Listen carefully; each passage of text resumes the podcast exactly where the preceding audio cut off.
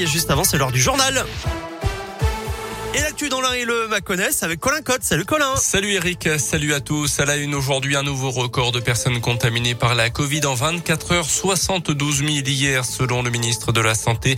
Nous n'avons pas connu ça depuis le début de la pandémie, a précisé Olivier Véran qui annonce également ce matin l'ouverture les dimanches des pharmacies pour accélérer encore la campagne de vaccination. Ouverture sur la base du volontariat en décembre et en janvier.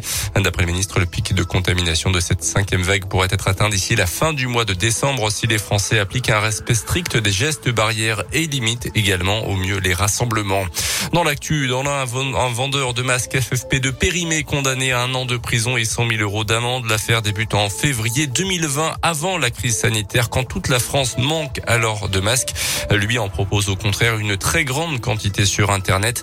Un acheteur de l'un lui commande alors 90 000 masques, sauf que le fabricant, une entreprise du sud-ouest de la France, a repéré ces masques sur le site et a porté plainte, d'autant que les dates de péremption avaient été changées.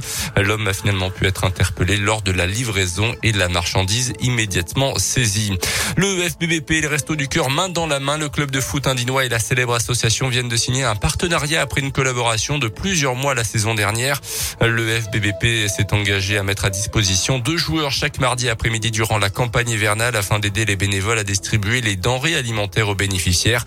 Pour Radio Scoop, Delphine Convers s'est rendu au centre des Restos du Cœur à Bourg la semaine dernière. Bonjour madame, carottes, patates. Merci. Hop, oignons. Vous souhaitez un peu d'herbe aromatique? Après un entraînement matinal, c'est parti pour quelques heures de distribution de légumes aux bénéficiaires des Restos du Cœur pour le milieu de terrain, Anthony Riblin. Forcément, moi ça me touche parce que je trouve que c'est triste, on va dire, euh, les gens qui sont autant dans le besoin et ça me fait plaisir de pouvoir les aider au maximum. Une aide bienvenue et appréciée, Annie Ravary est la co-responsable du centre burgien des Restos du Cœur. C'est des renforts supplémentaires et bon, la, la majorité des bénévoles sont des gens retraités, donc ça met un peu de jeunesse. C'est très bien pour, pour l'ambiance. Ça montre que, voilà, ils font pas que du foot, ils s'investissent aussi. Touché par l'association, Anthony Riblin a même décidé, comme l'an passé, de lancer de son côté un appel à collecte à l'occasion de cette campagne hivernale.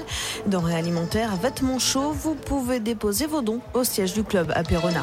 Des dons qu'Anthony Riblin remettra prochainement au Resto du Cœur. Autre volet de ce partenariat, l'invitation des bénévoles et des bénéficiaires à Verchères pour assister à des rencontres. À retenir également le nouveau quartier Jolieu-Curie dévoilé ce matin à Bourg, un projet qui doit prendre la place notamment de l'ancienne MJC à l'arrière du champ de foire, un hôtel 3 ou 4 étoiles, deux restos, une banque, des bureaux et un parking couvert sont prévus. Les travaux devraient débuter au début de l'année 2023 en Ligue des Champions de foot pour terminer en Ligue Europa. Euh, Lille s'est qualifié hier sans pour les huitièmes de finale de Ligue des Champions en Ligue Europa. Lyon reçoit ce soir les Glasgow Rangers.